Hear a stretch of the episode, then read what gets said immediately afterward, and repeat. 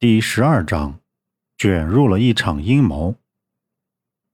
眼看他们的交易达成了，那箱钱已经到了那四个人的手中，话也送到了那西装男的面前。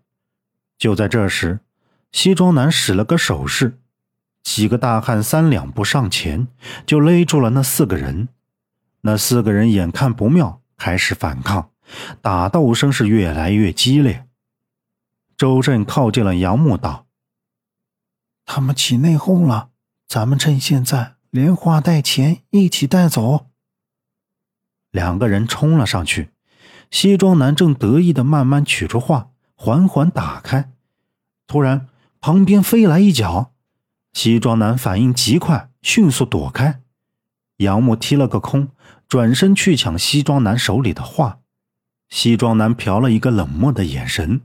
快速的去卷摊开的画，杨木两个翻身抓起地上的画帛，西装男皱着眉用力拉扯着。杨木见状，缓缓跟着西装男拉扯的动作，一松一紧。两个人同时担心把画扯烂，谁也不敢用太大的力气。此时的周震正顶着比他高一头的大汉的胸肌。右手不断抓着被那大汉举得高高的现金的箱子，怒道：“你以为你高就了不起啊？”哼！周震说着，双脚蹦起来，用力踩在大汉的脚上。大汉一吃痛，手一松，现金箱子就掉了下来。周震极快的接住了箱子，抱在怀里。哼！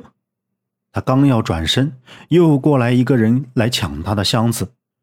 周震是左躲右闪，砰！一脚踹去，那人挨了一脚，身子往后一踉跄，身子一倒，正倒在杨木和西装男扯得平平的八马祥和图上，一下子画就被扯成了两半。两个人顿时愣住了，此刻反应最快的就是杨木，他两步向前就给西装男飞去一脚，西装男也不是吃素的。扔掉手里那半截画，冲了上去。杨木盯着他，又瞟了一眼地上的画。不管怎么样，画还是要带走。杨木俯身弯腰去捡剩下的半截画。西装男瞪着杨木，嘴巴一开一合，显然是在说：“烂了的废品也不放过。”看来是要给你点颜色看看。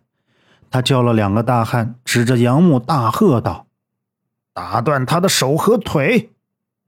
周震闻声看向杨木那里，已经被那两个大汉围住了。杨木，小心！周震喊着就跑了过去，用箱子敲了其中一个。走！说着，两个人向外跑。结果周震提的现金箱子就被偷画的人给一拉，箱子被打开了，里面的钞票是瞬间飞扬了出来，散落了一地。偷画的人赶快蹲到地上去捡。呃，钱啊！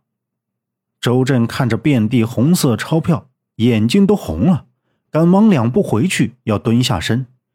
杨木拉着他道：“快走，快走！”两个人迅速的跑了出去。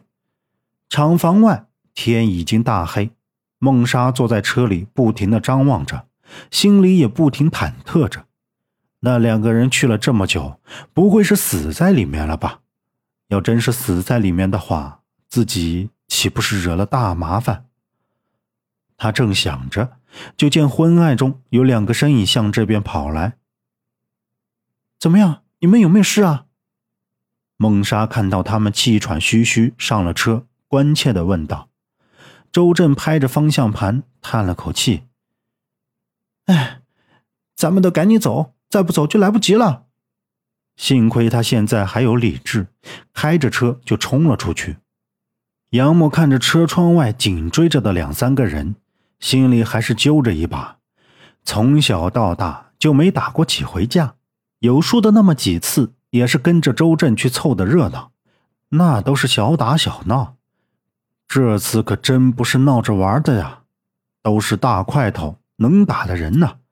没想到今天这么走运，能跑出来，还把画也给抢回来了。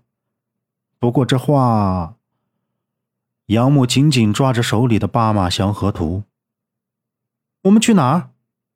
周震看着后视镜里的孟莎和杨木问道。